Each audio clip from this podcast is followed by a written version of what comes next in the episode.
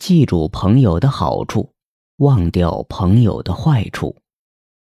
某公司招聘了一个技术能手，名牌大学毕业，相貌出众，一表人才。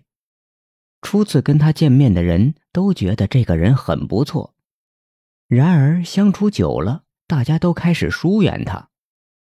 原来他做事总是斤斤计较，在公司帮了同事的忙，哪怕只是举手之劳。也要把这个人情讨回来，非得找机会让对方帮他一次不可。更有甚者，有一次，一个同事好意指出他的失误，却被他认为是故意损他的面子，因此怀恨在心，经常使手段报复。还有一次，在工作讨论会上，有位同事对他的方案提出反对意见，他就把对方视为仇敌。立即展开一场激烈的辩论，最后竟然变成了吵架。进入公司不到一年，上司就对他忍无可忍，借机把他调到西部城市的分公司。临走的时候，竟然没有一个人为他送行。然而，已经到了这个地步，他仍然没有意识到问题出在哪里，还给每个同事都发了电子邮件，感慨自己怀才不遇。痛陈上司嫉贤妒能。每个人都不愿意与斤斤计较的人做朋友，因为做朋友不是做生意。事实上，就算是做生意，在表面上也不能过于斤斤计较。有什么小矛盾能够化解就化解，有什么小误会能够解释就赶紧解释清楚。至于朋友的小缺点、小毛病，能忘掉就忘掉。千万不要纠缠不清，否则就会影响彼此的友情。关于交朋友，有位作家很受大家的欢迎，拥有很多至交。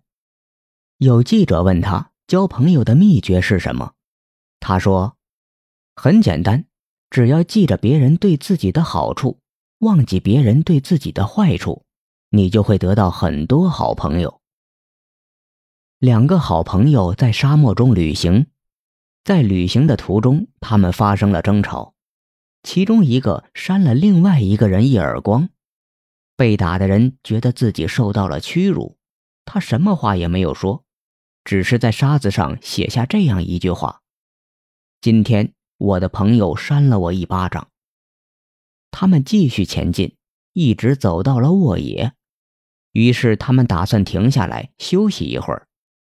这时，被打的那个人由于蹲错了地方，差点被水淹死。幸好他的伙伴救起了他。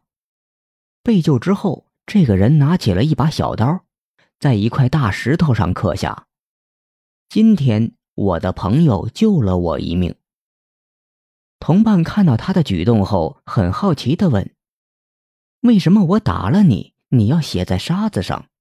但是我救了你之后，你却刻在石头上呢。这个人微笑着回答说：“当我受到伤害时，我会把伤害写在最容易忘的地方，风会负责把这些伤害抹去的。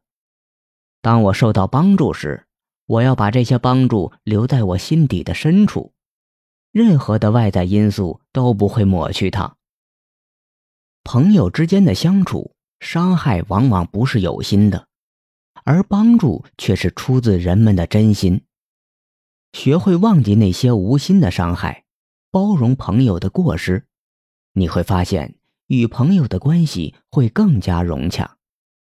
对朋友的过失多一些包容，并不会给你带来什么损失，而是会让你更加受人敬佩和尊重，也会让朋友更加欣赏你、信任你。记住朋友的好处，忘掉朋友的坏处，是对朋友的包容和接纳，是一种精神的成熟，也是人际交往的智慧。这是精通人情世故的交际方式，透露出人们在看透了生活以后得到的那份从容和超然。善于包容的人身边会有许多知心朋友。只有善于包容的人，才能做到求同存异，不以自己的观点要求别人。只有善于包容的人，才能听取各种不同的意见，容忍相反的观点。只有善于包容的人，才能在别人不经意伤害到自己时，原谅对方的过失。也只有善于包容的人，才会在与别人发生矛盾时，主动检讨自己，改正自己的错误，而不是推脱责任。与朋友相处时，不能缺少包容。如果朋友之间能够坦然相对，互相理解和包容，那么即使彼此之间有嫌隙，也不难消除。